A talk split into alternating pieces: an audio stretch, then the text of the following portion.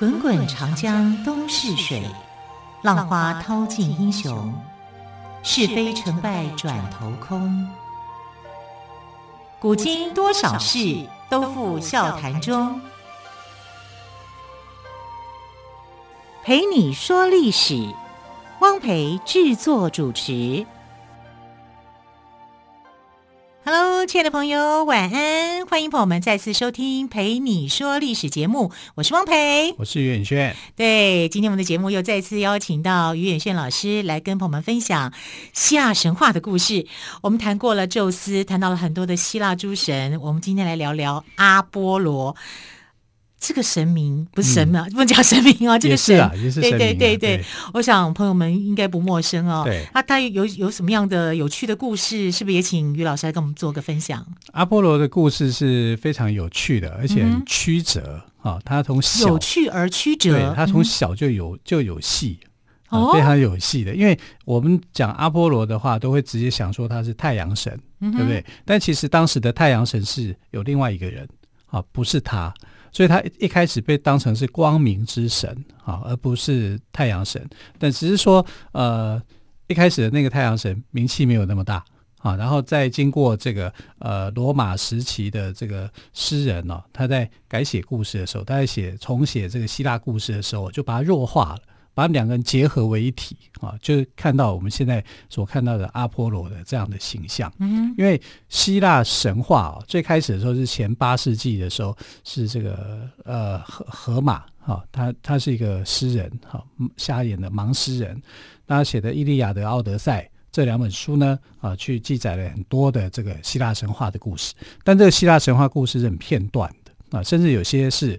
你看不出来他有什么个性的哈、嗯，就像我们的呃《山海经》啊，或者是呃比较古典一点的的那个作品哈，就是你没有办法很正确的去，或者是很更多的去描述那个神仙的样子哈，神明的样子哈，所以是越到后面的时候呢，你就会越完整哈，所以大概是西元二世纪的时候啊，这个整个希腊罗马神话开始定型啊，有一个比较呃完整的轮廓。那阿波罗的形象在这个时候呢，就变成了太阳神了。Uh-huh. 啊，可是，在古代的时候呢，一开始的时候，他还不算是太阳神，哈、啊，他是光明之神。Uh-huh. 啊，那这个光明之神呢，呃，一般我们看太阳神，就是他非常的热情洋溢，是啊，然后他懂音乐，对，懂医学，啊，懂文学。啊，因为他跟缪斯女神是在一起的，好，然后他可以弹，你像那音乐七弦琴啊，对不对？啊，弹琴啊，然后他剑法高超，他就是一个文武兼备的青年嘛。哇，对，而且他就帅气，啊，所以很多人是非常迷恋这个阿波罗的，爱慕爱慕他的人相当的多，非常的多哈。阿波罗还有另外一个跟宙斯拥有同样的呃一种另外一种能力，就是他有预言功能，啊，他可以知道。就是你要来求他的话，你就可以有求必应。他会知道。不是跟宙斯吧？是跟普罗米修斯吧。普罗米修斯，对对对对，对。然后，那那你想想看，这种功能是不是会引起很很多很多人的不满？又羡慕又嫉妒。对，又羡又羡慕又嫉妒。所以宙斯哦，他老爸哦。就想了一个很奇怪的招数啊，就是说每个人都去这个神諭所，神諭所就是你要去，就是我们现在讲的庙宇啊，啊，你到这个阿波罗的庙宇要去跟他求签呐，哈，每个人想求签说，哎，阿波罗，对对，阿波罗要告诉我些什么事情，我从他这个神域里面可以得到答案，有求必应嘛，哈，然后宙斯呢就会先把这个呃他要说说的事情先说出来。他就把这些神谕先说出来，先、嗯、说出来，阿波罗就阿波罗就不灵啦，因为别人已经先说啦，你懂这个意思、嗯、啊？就是他爸就做了这种事情，好、啊、让他这个呃声望就比较慢慢的降低了，没那么高，对，啊、有点在嫉妒他，觉得好像也没那么灵，对对啊，别、欸、人都已经告诉我了。不过这个只是短暂的惩罚啦。对，那对阿波罗来讲呢，无伤大雅。嗯、那阿波罗怎么样的传奇法？就是他的母亲啊，叫做利朵啊。那利朵这个这个女孩子的名字哦，这个神的名字哦，其实叫做隐藏。嗯，也就是其实你也不知道她她是谁啊。嗯。啊，就是在神话里面的一个解释。然后她就呃怀孕生了孩子，怀孕生子以后呢。他就遭到了这个希拉的追杀，因为天后非常的不满嗯、啊，反正宙斯跟谁有婚外情他都不满啊，因为他是婚姻的忠贞者啊，所以他一定也要做这个事，这是他的本分呐。是啊，所以他就去追杀了这个呃他的这个情夫啊，宙斯的这个情人啊，利朵。利朵那时候怀孕了。怀孕以后，他就想要说：“哎，我躲藏在某个地方，偷偷的把孩子生下来。”生下来，嗯。但是呢，他没想到说，这个希拉用了一招，他跑去找他的祖母，就是大地女神盖亚，他就跟盖亚请求，就是说，呃，丽朵不可以在大陆上面生产，任何一个大陆，只要是陆地，他都不可以生产，不可以在陆地生产，不可以在海洋行走。那你叫他去哪里？好可怜，这样对一个孕妇怎么？对呀、啊，太可怜了。前不着村后不着店，我要这样去生产，对，他就要找找不到地方，他可以生产，因为那是一个诅咒啊，很多人不敢收留他啊，所以呃，他是被欺负的。利朵生产的过程是很辛苦的，是被欺负的。但是后来呢，啊，他找到一个地方啊，这个地方叫叫做呃提洛岛，嗯、那提洛岛。像我们养乌龟就知道，有一个浮岛，嗯、然后乌龟可以水龟啊，可以栖可以栖在这个浮岛上面栖息。嗯、他就找到这个提洛岛，啊，提洛岛因为是浮岛，嗯、那浮岛就不在这个经济范围，对对。对对对，它不是固定的大陆，对，它就在浮岛里面呢，啊、呃，生下孩子。第一个孩子出生了，啊，就是啊，月神狩猎女神啊，阿阿提密斯，阿提密斯就生下来了。嗯、阿提密斯生下来以后，他肚子还在痛。嗯，他想说为什么会这样子？因为他肚子很大，嗯，因为他不晓得自己怀的是双胞胎，嗯啊，就原来还有一个。那阿提密斯生下来以后，他就帮他妈妈去做顺产的工作。这个这个小 baby 太厉害，一出生就会 就会做产婆的事情。没错啊，所以他后来就自告奋勇说。呃，请求宙斯让他当助产之神。啊，就是说，所以呢，在希腊古代的希腊是这样哦，嗯、如果你要孩子生下来啊，你要顺产的话，嗯、你就要去拜这个阿提密斯，密斯。请阿提密斯帮忙保佑，因为他做过这样的事情。嗯、呃，如果呢，你要让自己这个身体好，医医术要呃身体要好的话，你就要去拜。阿阿波罗，嗯哼、呃，因为阿波罗可以让你的身体变好，因为他是主管健康啊，跟这个呃医疗方面的神，嗯，啊，就每个神有每个神的属性，是。啊，是很很分明的。那阿波罗就这样子哈、啊，在他妈妈跟他姐姐的帮助之下就生出来了，可是还是很辛苦啊，嗯、啊，所以这个辛苦让他记得的很深，因为阿波罗出生跟别人不一样，他有点像那个谁。赫米斯，嗯、我们讲过，赫米斯出生第一天就会偷阿波罗的东西，嗯、对不对？对，对对。但赫米斯是后来才生的，对，啊，他是更小的弟弟，嗯、啊，他是十二大神里面这个最小的弟弟，年纪最小，对，年纪是最小的弟弟。然后阿波罗出生的时候呢，是是怎样的？就是他在两岁的时候，哈、啊，他就到了一个城市，那个城市是被一个蛇啊叫皮童保佑的，哈、啊，就是守护着某一件东西。他就去用他的箭，两岁而已哦，他就用他的金箭，哈，把那条蛇给射死。两岁会不会还含着奶嘴，拿着金箭，金箭去了？对啊，这童年太神奇了吧？童年时候做的做的坏事是，然后这个呃，他的阿嬷哈，就是盖亚就很生气呀、啊。对不对？这么小才两岁，就这样子，你就，把我的宠物蛇给杀了。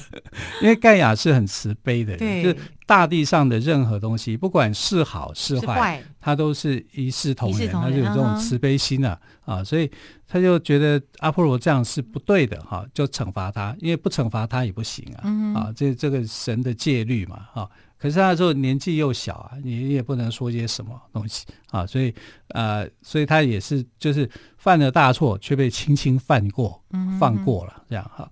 那他小时候觉得哪个地方最温暖呢？越北方的地方越温暖，嗯哼，因为他很奇怪，就是他喜欢北方寒冷的那个那个地，然后觉得那边的人对他非常好，好，所以他一年四季里面呢，啊，每到冬天就是他度假的时候。啊，他就会跑到北方去度假，所以呃，当时的希腊人如果要拜阿波罗的时候啊，那个神庙的这个庙公啊，就会跟他讲说：“哎、欸，现在阿波罗不在，你不要来，已经度假去了。”对，好，了一年四季里面的冬季，他都会选择到极北之地去度假。哎、嗯，极北之地不是越来越寒冷吗？你应该到南方才对啊！对啊，啊，他的思考方式跟我们果然是神跟我们人不一样，不一样啊，因为他在那边其实是得到温暖嘛。啊，因为希拉到处在破坏他们。呃，这个姐弟两个嘛，嗯、啊，所以他反而觉得那边的人很温暖啊，所以他每到冬天的时候，就一定要到极北极地之地去度假啊，这跟人家非常不一样的。那阿波罗呢，他的爱情观也跟人家很不很不同，他是很热烈的啊，他没有一个原配，他都是情人，都是情人，好、啊，都是每个人他就就有点像宙斯的那个浪漫的个性，可是宙斯至少有老婆，他没有。那他喜欢一个女生叫达芙妮，啊，达芙妮是一个他很爱的人，甚至差点想把她娶回来，啊，可是达芙妮不爱他，为什么呢？因为当中被爱神给阻拦，啊，爱神，爱神为什么要阻拦呢？因为那个爱神不是阿芙罗代替，是爱阿芙罗代替的儿子。丘比特、嗯、哦，丘比特，维纳斯跟丘比特，那他跟丘比特讲，因为丘比特也喜欢射箭啊，嗯、他拿着箭就到处乱射啊。他丘比特的箭有两种，一种是金箭，被他射中金箭的人，你就会爱对方爱到死，好，你就不会变。那如果被他的用铅做成的箭射中的话，那个人一辈子讨厌你，还不会爱你哦。啊，所以是两个极端。然后他就去材质有关，就。对 所以他就跟这个。呃，丘比特讲说：“你这个箭，你这小子，小屁孩，你这个箭来乱射，你这箭又不稳，又不坚固。你看我的金箭跟你的金箭差多多啊，对不对？啊，他就就那丘比特就很不高兴。然后丘比特就知道说：哦，你爱达芙妮，对不对？嗯、好，他就用那个金箭去射那个。”阿波罗，阿波罗，啊、他他他的箭射的是不会死的、嗯、啊，但就是会你会对爱情产生向往。嗯、那金箭的话，就是让他注定了，就是一辈子就会爱着达芙妮，对，对他不会爱别人。那他会不会拿着铅做的箭去射达芙妮呢？是，答对了。达芙妮恨他，没错，我可以写剧本了，我 知道前面都知道后面了。这个剧本果然如你所说的，那丘比特就一回头就去射达芙妮，用铅箭。啊，那这怎么办呢？哇，死定啊！一个就纠缠，就苦苦纠缠，一个就不理会，对，一个死都不理会，就不会有任何的结果，无言的结局。哎，所以达芙妮后来怎么了？他就把自己变成一株树，叫月桂树。这样还听了还蛮感伤的，因为因为没有办法嘛，你就一个就是一定要去追他，一个就是要躲他，这样你看丘比特有多坏，啊，小爱神真是搞的这种把戏，把他的大哥哥给惹毛了，真的。啊，这但是爱呃这个你没有阻没有办法阻挡爱神的力量啊，这是阻挡不了的，啊，连宙斯都没有办法阻挡啊，因为宙斯这样才有借口说，哎呀，你看我都是被爱神给影响了，都是。啊，都是他的 这个姑妈影响我，或是他的那个儿子在影响我。那这个呃，爱神射中了他以后呢，没有没有好结果啊，他们之间没有任何的结果，他变成了月桂树，但是他从此爱上那棵树，就这样啊。阿波罗就把那月桂树的那个树叶做成桂冠，嗯哼，所以我们在讲说诗人的桂冠，桂冠诗人，哎，这是从这里来的。啊，然后啊，阿波罗的一个代表树就是月月桂冠桂冠树，桂冠树，他呃月桂树，他非常喜欢喜欢他，因为他是达芙妮的化身。嗯哼，啊，那可是他有没有其他的情人呢？多的是，很多，他的情人是一堆的啊，因为但他最爱达芙妮就对了，对，他最爱达芙妮，但达芙妮没有呃，反而变成了一棵树在躲避着他啊。但从此以后呢，就有了这个桂冠这样的一个说法。你是我的荣耀，你的你是我的桂冠。好、嗯，那呃，他喜欢一个凡人女子啊。那这个凡人女子呢，也爱阿波罗啊。两个人两个人就有了有了那样的关系。后来就怀孕了，怀孕了以后，她就生了一个孩子。可是，在还没有生这个孩子之前，她做了一件对不起阿波罗的事，她就喜欢另外一个男生，嗯、凡人女子，呃，凡人男子，好，这很正常的。我就爱上一个神，跟我爱上一个人程度上是不一样的。好，可是阿波罗认为说，你这是背叛我，啊。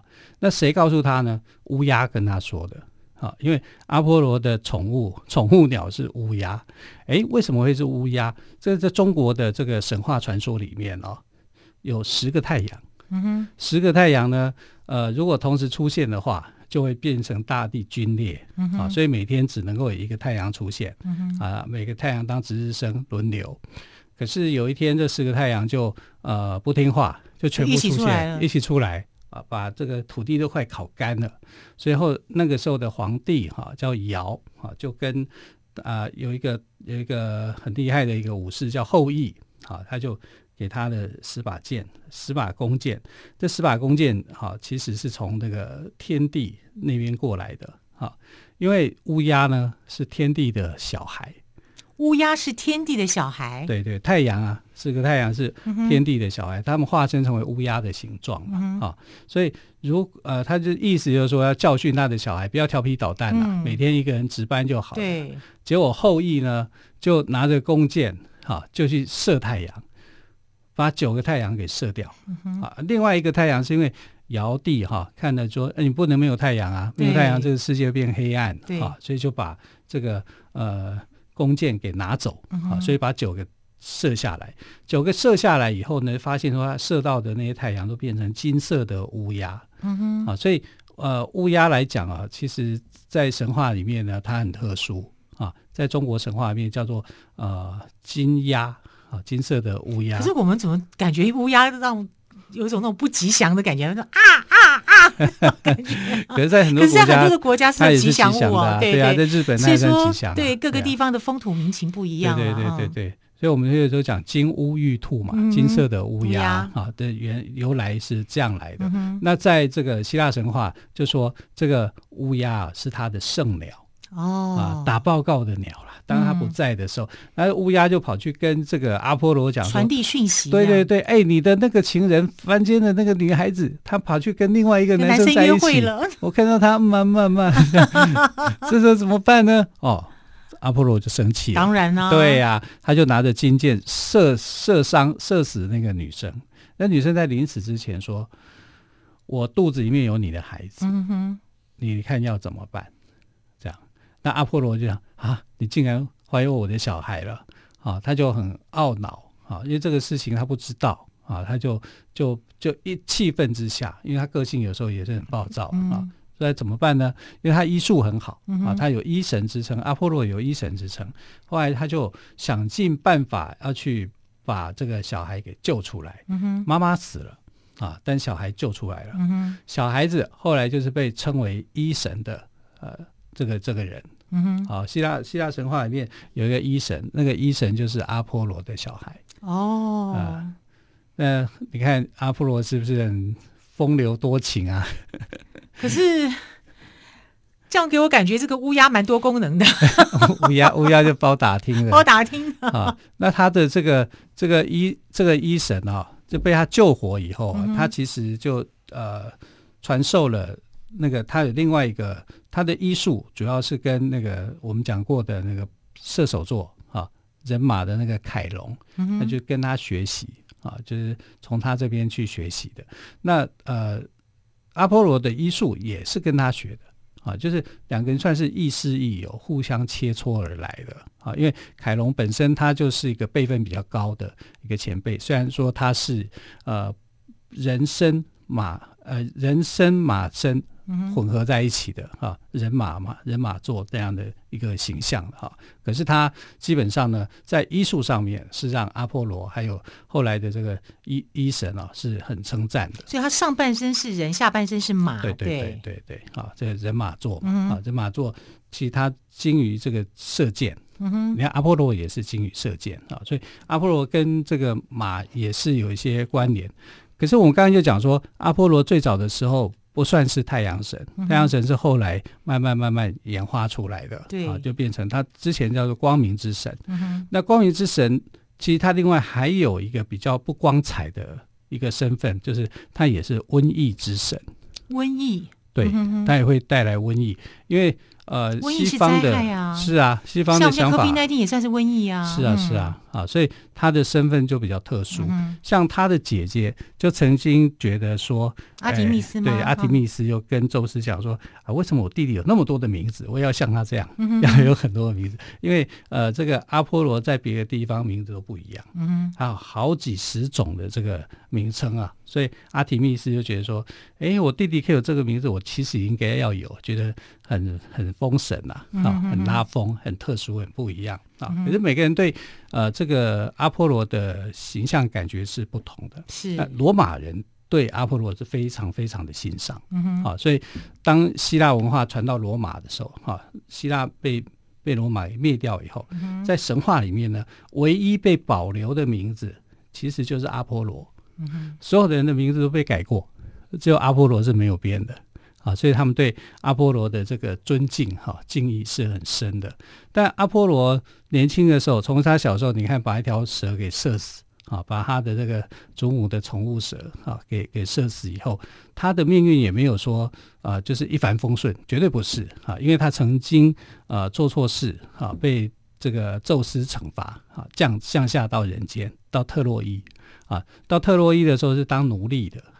他跟波塞顿两个人都曾经下凡过啊，然后就是因为做错事被处分啊。为什么他做错什么事？可是我很难以想象阿波罗当过奴隶耶。是啊，哈、啊，就是用他的这个凡人的身份去，嗯、到了一定的程度的时候，才会回到这个、嗯、啊奥林帕斯这边去恢复他的一个神明的一个工作，嗯、一个身份，对，反正有点像这个。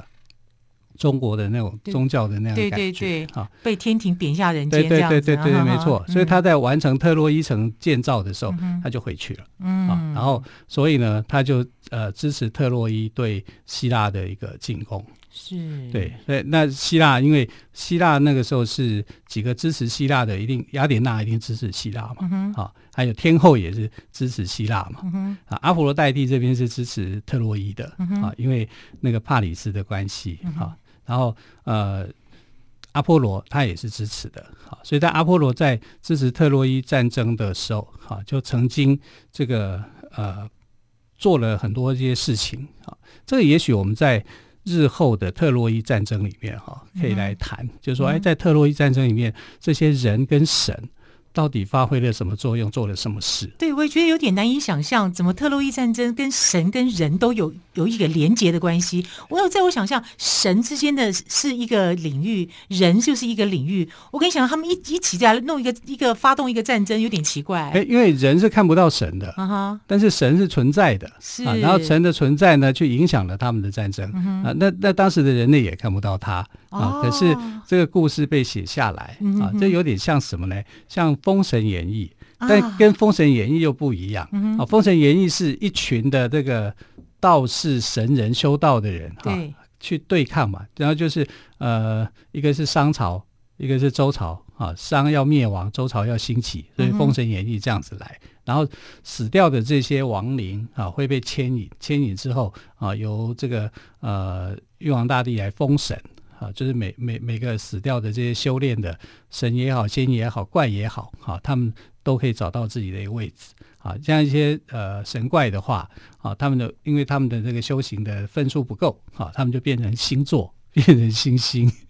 啊，那其实你看啊，希腊神话就不会这样。希腊神话是你会变成星座，变成星星的，啊，当然也是跟一些动物有关，也是比较低阶的哦，啊，比较比较高阶的这些神明不太可能会变成星座，星座对啊。但是后来因为我们的星座发展成为八十八个啊，所以后来有些星座就以人为命名。